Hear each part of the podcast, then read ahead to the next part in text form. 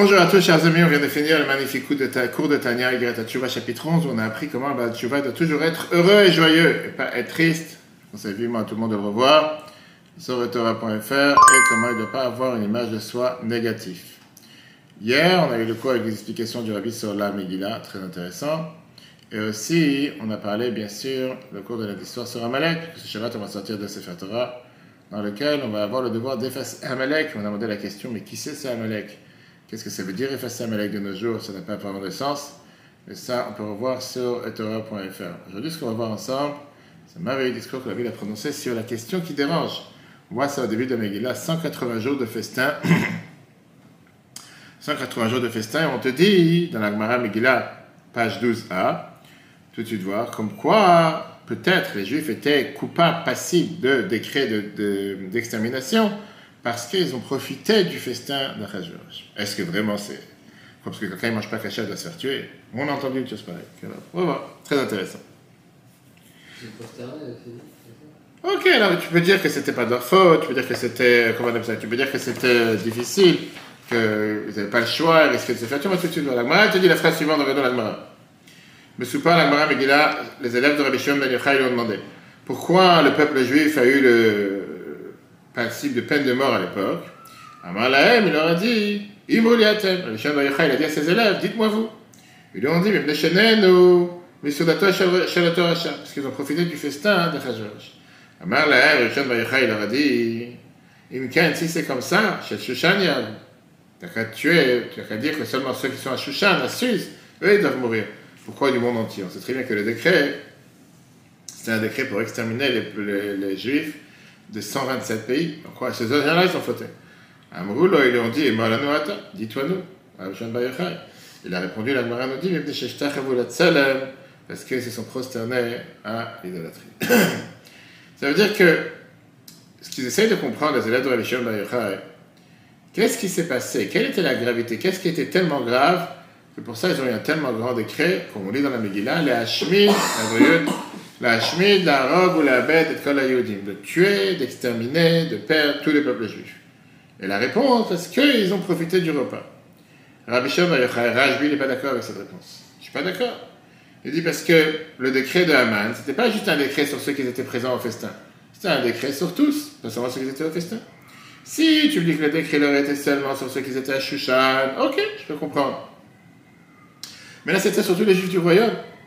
Donc il te dit, c'est pas possible. Donc il est bien obligé d'avoir une autre raison. C'est ça qu'il dit, parce qu'ils sont prosternés à l'idolâtrie. Ça veut dire que quand tu divises l'approche de Rajbi, et ses élèves, par rapport à quelle était la raison pour laquelle les, les juifs étaient passibles de peine de mort. Pour les élèves, le fait d'avoir mangé le repas d'Achashverosh, c'était suffisant. Pour Rajbi, peut-être que c'est suffisant pour avoir une punition, mais pas pour avoir, être décret, comment on dit ça, être euh, exterminé tout, tout le territoire.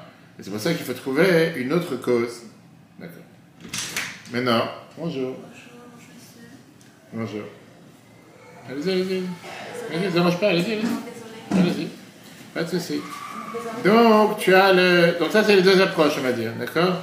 L'approche que tu as euh, numéro 1 ou l'approche numéro 2. Et donc, tu as la différence entre l'approche des élèves et l'approche de HB, que HB te dit que c'était beaucoup plus grave que ce qu'on peut s'imaginer. Maintenant, tu as aussi le Raif, qui est l'explication de Rabbi au Pinto dans le Bet Yaakov. Lui, il te dit qu'en vérité, Rajbi, il n'est pas contre. Merci. Lui, il te dit qu'en vérité, Rajbi, il n'est pas contre la parole de ses élèves. Il rajoute sur eux. C'est-à-dire que Rajbi, il est d'accord avec le fait qu'ils ont profité du repas et que c'était quelque chose de mal. Sauf qu'il te dit que c'est pas ça qui a fait en sorte que tout le peuple juif partout doit être exterminé. Donc il te dit, en vérité, le comportement des juifs de Sousse a réveillé une vieille faute dans laquelle tous les peuples juifs ont fauté, et c'est pour ça qu'ils devaient être exterminés. Maintenant, la question que la te demande, analysons ça même. Qu'est-ce a de mal de profiter d'un repas d'Achashverosh Tu n'as jamais participé à un repas que des non-juifs t'ont invité déjà participé. Pas forcément tu vas manger, tu vas manger un fruit, tu vas boire un jus d'orange. en quoi ça c'est quelque chose de mal? Alors, première réponse que certains te disent, oui, ne mangez pas kasher. Le Shirachirim, dans le Midrash, chapitre 7, verset 8, c'est écrit Al parce qu'ils ont mangé des plats non juifs. Ok. Midrash Tantroum a été dit parce qu'ils ont mangé des plats non juifs. Très bien. On dit ça même, c'est difficile à comprendre. Ou dans quel halakha tu as vu, dans quel Shulchan c'est écrit que quelqu'un qui mange pas kasher, il est passible de peine de mort? Ou C'est quoi cette bêtise? Le Reif te demande cette même question en te disant Comment est-ce possible Parce qu'ils ont profité du repas d'Achashverosh? Pour ça, ils sont passés de peine de mort. On n'a jamais vu nulle part que quelqu'un qui mange pas kasher, il est passé de peine de mort. Un autre point qu'il faut essayer de comprendre, c'est qu'ils n'ont pas dit parce qu'ils ont mangé. La réponse qu'ils ont donnée à Raj, Nenu, Nenu, ça veut dire parce qu'ils ont profité. Profité du repas de Seracha. Si tu dis parce qu'ils ont mangé non cachère, tu veux dire parce qu'ils ont mangé non cachère. Qu'est-ce que c'est cette phrase? Parce qu'ils ont profité du repas de Seracha. De quel profit on parle ici? Un autre point, pourquoi ils disent de ce rachat? Dis-moi, parce qu'ils ont profité du repas d'Achashverosh. Pourquoi tu as peur de dire le nom? Qu'est-ce qu'il y a? Alors, tu as des commentateurs qui viennent et qui te disent que la faute n'a rien à voir avec la cache Aucun cas. Contrairement, au contraire, on va tout de suite voir que dans la Megillah, c'est écrit clairement que tu avais le menu pour tous. Avais, comme dans l'avion, tu rentres dans la France, aujourd'hui, tu as 20 sortes de plateaux. Tu as halal, tu as vegan, tu as kasher, tu as, je sais pas, poisson, tu as ce que tu veux. Pareil. Kirtan la Megillah te dit qu'il y avait à manger en fonction de la volonté de chacun. D'accord? Alors, il y en a qui te disent que le problème n'était pas la cache le problème c'était le fait qu'ils sont venus au repas. Verset te dit, bah oui, même, ce jour-là, quand Achashverosh est assis sur le royaume, la te dit qu'au départ, il s'est dit que quoi? Peuple juif va s'emparer de mon royaume, on va savoir. Après, il s'est calmé. Ok. Et la te dit qu'Achashverosh, il a fait un mauvais calcul en disant quels sont les 70 ans? Quels sont les 70 ans euh, d'exil sur laquelle a eu la prophétie de Jérémie, Kohamar Hashem, parce que il y avait 70 ans par rapport depuis la destruction du temple ou pas.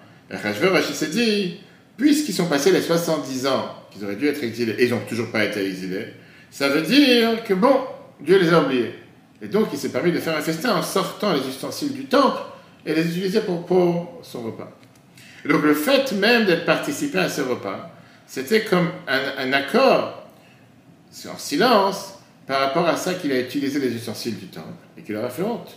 Le Rif dit ça de mots que tout celui qui a participé à son repas, c'est comme s'il était content sur la destruction du temple. Il dit voilà, maintenant il n'y a plus de libération, on ne va plus revenir en Israël, il n'y aura plus de construction du temple, etc. Le continue à peser. Ça même c'est difficile à comprendre. Pourquoi? À cause de ça, tous les juifs, jeunes et vieux, hommes, femmes, enfants, les enfants, qu'est-ce qu'ils ont fait dans ça? Pourquoi tout le monde devait être tué? Rajbi qui te dit que la faute c'était parce qu'ils se sont prosternés à l'idole, on peut dire que oui. Par rapport à la faute d'Avodazara, c'est quelque chose de grave, il faut punir tout le monde. Comme dit le Yun Yaakov, Avodazara, l'idolâtrie, c'est quelque chose de grave. Mais là, quel rapport avec le manger de Kasha Viens le Midrash Tantrouma. Écoute bien cette histoire, le Midrash Tantrouma dans la paracha Toldot, il te dit un débat qu'il y a eu entre le, le, le l'empereur romain Adrianus et Rabbi Yeshua. Adrianus a demandé à Rabbi Yeshua Est-ce que le peuple juif peut survivre les 70 nations qui l'entourent? Est-ce que le mouton peut survivre 70 loups? Ça, c'est le langage qu'il a demandé. Rabbi Yeshua lui a dit Grand est le berger qui la protège. T'inquiète pas pour le mouton. Il y a un berger qui le protège. Tu as raison que naturellement parlant, le peuple juif ne peut pas survivre. Parce que tu les nations du monde qui leur veulent faire du mal. On voit en Israël tous les jours, malheureusement, tuer des juifs. Mais Dieu, le berger, est là pour les protéger. Rabbi Yeshua a été dit qu'en vérité, la survie du peuple juif, c'est une survie surnaturelle qui dépend que de la, de la comportement miraculeux de Dieu. Mais quand est-ce que ce comportement de Dieu et cette protection divine existent Quand tu ne renies pas cette existence. Qui veut dire, quand est-ce que le berger peut protéger le mouton? Tout le temps que le mouton, il fait confiance au berger. Mais le moment où le mouton n'écoute pas ce que le berger lui demande de faire, et il fait ce qu'il a envie, va vers les loups, Qu'est-ce que tu veux ben, J'ai pas rien faire. Je te demandais de pas aller là-bas. T'es parti, t'as pas, pas écouté.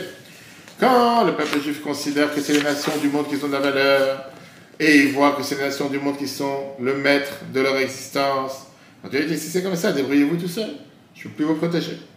Pareil, qu'est-ce que ça veut dire quand on a eu au début dans le Midrash, qu'on a dit que le peuple juif a dû être exterminé parce qu'ils ont profité du repas de ce rachat? C'est pas une punition, c'est seulement cause et conséquence. La situation naturelle du peuple juif, c'est qu'on ne peut pas survivre quand tu as un décret de vouloir exterminer le peuple juif. Seulement le comportement miraculeux de Dieu nous sauve. Et ça, c'était la situation du peuple juif à l'époque. On voit ça dans le troisième chapitre qu'on va lire le Megillah, si tu veux, la semaine prochaine. Guida la Melech Achashverosh et Aman Menamdata le roi Achashverosh, il a élevé, il a nommé plus haut, il a, il a fait monter de grade à Aman, et il a mis sur un trône beaucoup plus haut que tous les autres ministres. Tous les passants et tous les serviteurs du roi se prosternaient à Aman. Donc, le seul moyen de s'en sortir d'un tel personnage, c'était la protection de Dieu. Naturellement parlant, il de s'en sortir. Mais au moment où ils sont partis profiter du repas, les Juifs ont montré qu'on ne considère pas la protection de Dieu. Et au contraire, on a besoin d'avoir ce qu'on appelle les, euh, on a besoin d'avoir euh, les, différents gouvernements, les différents royaumes qui sont là pour nous protéger. S'ils seraient partis au royaume en disant, au festin en disant on n'a pas le choix, c'est un ordre du roi, si on ne va pas, on risque d'avoir des problèmes. Ok. Là, le problème n'était pas qu'ils ont participé. Participer en soi n'était pas le problème. Le problème, c'est que nous, qu'ils ont profité en deux mots, ce n'était pas forcé. Et deuxièmement, ils se sont dit vraiment qu'on doit obliger d'aller au festin d'Achashverosh, que sans ça, on ne pourra pas survivre. À tel point que pour eux, c'était vraiment une soirée magnifique. On a passé un très bon moment. Donc, à partir du moment où ils ont enlevé cette enveloppe protection divine de Dieu, et se sont dévoilés, on va dire, ils ont eu plus cette protection par ça qu'ils ont été maintenant dans une situation naturelle où il n'y a pas moyen de survie pour un mouton en 70 loups, automatiquement, ils ont eu cette décret qui est venu, qui est venu les attaquer. Je dis, on peut rentrer avec ça encore plus dans le détail, qu'on s'est connu ce que les Chachamim nous disent. On n'a pas le droit de s'appuyer sur un miracle. Tu n'as pas le droit de sauter du dixième étage et dire, tu vas voir, je vais m'en sortir. Parce qu'on a le devoir d'agir dans les lois de la nature. La Torah te dit clairement, Dieu est béni dans tout ce que tu fais. C'est écrit dans les Sfarim que la bracha de Dieu te rend riche. Maintenant, c'est pas parce que la bracha de Dieu te rend riche que tu peux faire rien toute la journée, être au lit et dire Dieu va m'enrichir. Non. La Torah te dit que tu as le devoir d'agir. Six jours tu travailleras, le septième tu te reposeras. Mais tu dois croire aussi, parallèlement, que le travail c'est seulement un moyen pour pouvoir recevoir l'abondance de Dieu. En d'autres mots, Dieu il veut que tu reçois ton travail, ton gagne-pain par les voies de la nature. Mais au même moment que tu agis par les voies de la nature, tu dois te rappeler que c'est seulement aussi ensemble avec la protection divine et la bénédiction de Dieu que tu reçois ton gagne-pain. Et ça, on peut le comprendre de deux manières. Premièrement, premièrement le repas d'un juif, le, le gagne-pain d'un juif vient parce qu'il agit dans le monde de la nature. Deuxièmement, la nature elle-même, elle peut être, elle est soumise à la volonté de Dieu. Deuxième niveau, ça ne dépend pas du tout de la nature. C'est Dieu qui dirige la nature à chaque instant l'influence miraculeuse de Dieu contrôle la nature, mais elle est habillée dans la nature. C'est quoi un habit? Un habit, c'est superficiel. C'est celui qui considère son affaire, qui considère son cabinet, qui considère son bureau en se disant que j'ai pas besoin de la bénédiction de Dieu, je me débrouille tout seul. C'est comme si quelqu'un il se fatigue à construire des poches pour remplir l'argent, mais il fait rien pour mettre l'argent à l'intérieur. Va, une fois que tu as construit les poches, va maintenant travailler pour avoir, euh, pour recevoir l'argent. Maintenant, on va comprendre ce qui s'est passé avec le peuple juif pendant la situation de Chesberosh. Le peuple juif était en exil, sous le règne des royaumes, mille ans après Matan Torah. On, avait le devoir de respecter le royaume dans lequel on vit. La Torah te dit, de respecter le gouvernement dans lequel tu vis, respecter la loi du pays. Quand Chesberosh il invite le peuple juif au repas, ils avaient le droit et même ils devaient participer. Kirtzon Ishvaish, on a vu clairement que c'était comme la volonté de chacun, la volonté de Mordechai et des autres, mais c'est d'après la Torah. Néanmoins, ils devaient avoir cette connaissance et avoir cette certitude à l'intérieur d'eux que la survie du peuple juif ne dépend pas d'Achashverosh. La survie du peuple juif dépend de Dieu. Ils doivent se rappeler que la survie du mouton parmi les 70 loups, c'est comme un miracle qui est habillé dans la nature. Mais ça dépend du grand berger. Et ça, c'était leur faute. Et ça, c'est la raison pourquoi les élèves de Raj m'étaient dit c'est pas le problème qu'ils ont mangé au repas. Le problème qu'ils ont profité du repas, qu'ils étaient contents. Pas parce qu'ils étaient au repas. Même pas s'ils ont mangé en plus que si le repas était caché, il n'y avait pas de problème. C'était d'avoir ce plaisir, de se dire qu'on est obligé de montrer à Hachverosh qu'on dépend que de lui. Et que sans lui, on ne peut pas s'en sortir, on n'a pas la bénédiction divine. Alors que, pour ça, quand on a vu aussi la deuxième mot, la deuxième question qu'on a demandé, pourquoi c'est appelé rachat On n'a pas dit Achashverosh. Le problème n'est pas de manger les plats que le non-juif leur a servi, mais le fait de le considérer comme si sans lui on ne peut pas s'en sortir. Rachat vient allusionner ce qui est contre la gauche, contre les forces du bien. Comment un juif doit, lui, se comporter? D'avoir les deux côtés ensemble. D'un côté, ne pas s'appuyer sur le miracle et agir de manière naturelle. aller voir un médecin, aller voir un avocat, se conseiller, faire les choses que la nature nous demande de faire. De l'autre côté, reconnaître que la nature, c'est un habillage pour le comportement de Dieu miraculeux sur terre. Et c'est elle qui dirige le monde et la vie du peuple juif. Maintenant, on va comprendre aussi une contradiction et un paradoxe dans le comportement d'Esther. D'un côté, on voit comment Esther a calculé ses pas. Et tout était en respectant les lois et les règles qu'il y avait dans le palais. Comme Adécha, il dit la première fois, va voir le roi, va le supplier, demander pitié sur ton peuple. Esther, elle a peur. Elle dit, tous les, serviteurs et tout le monde sait qu'il y a une personne qui va voir le roi alors qu'il n'a pas été appelé, il est passif de peine de mort. Et moi, ça fait 30 jours qu'il ne m'a pas appelé. Après, il répète encore une fois. Et Mordechai qui lui dit dans le chapitre 4, ne pense pas un instant t'enfuir ou de déroger à la possibilité de pouvoir sauver ton peuple. Va savoir si ce n'est pas la seule solution pourquoi tu t'es marié avec lui. Esther, elle dit de faire un jeûne en disant que moi aussi et mes filles, mes servantes, on va jeûner pendant trois jours et trois nuits. Et la Megillah te raconte que quand le roi il a vu Esther, elle a porté grâce à ses yeux, etc. Porter grâce d'Esther à son mari, c'était important. C'était important dans toutes les prochaines rencontres qu'ils ont eues ensemble. À chaque fois qu'on parle avec lui, elle lui dit Si j'ai trouvé grâce à tes yeux, si je trouve grâce aux yeux du roi. Alors la question, elle est une des deux. Si elle a peur de se présenter devant le roi avant qu'il appelle parce qu'elle sait qu'elle risque la peine de mort, ça veut dire qu'elle reconnaît les lois de la nature. Esther pense que le sort du peuple juif n'est pas donné dans les mains de Hachverosh, et donc automatiquement elle se dit j'ai craint d'aller me présenter devant lui, alors que ce n'est pas la norme. Mais si c'est comme ça, comment elle peut gêner pendant trois jours et trois nuits avant de se présenter au roi? C'est très bien qu'un jeûne impacte la, santé d'une personne, le visage d'une personne. Et ça, c'est très bien qu'en se présentant devant le roi pendant trois jours et trois nuits, ne peut pas avoir l'air de la meilleure, meilleure, meilleure forme. Si maintenant elle a décidé de jeûner, ça veut dire quoi? Qu'elle attendait pour un miracle naturel. Si tu attends un miracle naturel, pourquoi tu as peur d'aller voir le roi depuis le départ? Il n'y a pas de miracle quand tu vas le voir depuis le départ, même si tu n'as pas appelé depuis 30 jours. Pourquoi à la fin tu as été d'accord de mettre en danger ta vie naturellement parlant et tu n'as pas attendu pour un miracle tout court? Donc mots, ce comportement n'est pas compréhensible. Tu as confiance dans le miracle, tu n'as pas confiance dans le miracle. Tu n'as pas confiance dans le miracle, tu fais les choses naturellement, alors pourquoi là tu as décidé d'attendre? Trois jours et de jeûner, etc. Et de l'autre côté, de l'autre côté, si tu crois au miracle et tu n'as pas peur du fait que tu as jeûné, pourquoi tu es parti depuis le départ? D'après ce qu'on a expliqué, c'est très clair. Le comportement d'Esther, c'était exactement le comportement adapté à chacun d'entre nous. Et c'est ça qui est venu annuler le fait qu'ils ont profité du repas de ce rachat. Parce que la base du problème du peuple juif à l'époque, c'était de se dire que puisqu'on doit agir de manière naturelle, alors le gouvernement c'est lui qui décide, et quand mon patron me dit de venir travailler Shabbat, eh ben j'ai pas le choix, parce que je dépends que des lois de la nature. Esther a montré à son peuple qu'elle sait qu'elle est partie voir Achashverosh. C'est un habillage miraculeux, surnaturel. C'est un habillage, je veux dire, dans la nature de la volonté divine, mais elle ne dépend pas de cet habillage, c'est juste un habillage. Parce qu'il faut faire les choses dans la nature, mais la première des choses, il faut régler d'abord le conflit spirituellement. Jeûner prier pour avoir un miracle. Et puisque Dieu il veut que le sauvetage divin soit habillé dans les lois de la nature. Pour ça, Mordechai a dit, va voir Hachverosh. On dit c'est exactement la même chose qu'on revoit dans la délivrance et dans le miracle qui s'est passé. Quelle est la différence entre le miracle de Purim et le miracle de Hanouka? Dans les deux cas, le peuple juif était en grand danger. Et dans les deux cas, leur sauvetage était de manière surnaturelle. Purim et Hanouka, on fait la bracha dans la, dans dans la Hamida, etc. Chez Hassan, Nissim, la Il fait des miracles à nos patriarches. Hanouka, le miracle était dévoilé.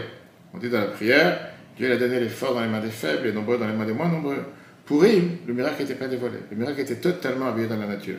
Quand tu regardes le Megillah avec ces circonstances d'événements qui se suivent, tu vois pas de miracle. d'abord, il sauve le, roi d'un complot d'empoisonnement. Après, Achashverosh, il n'arrive pas à dormir la nuit. Aman, il arrive juste à ce moment-là dans la cour du roi. Est, euh, qui est un des gardiens du roi, un des ministres, il vient rappeler que Mordechai, n'a pas été récompensé. Et bref, quand tu commences à faire toute, l'image des dix chapitres, tu vois un miracle qui s'habille dans la nature. On revient à ce qu'on a dit tout à l'heure. Que le miracle, le comportement divin de Dieu, surnaturel, est habillé dans la nature.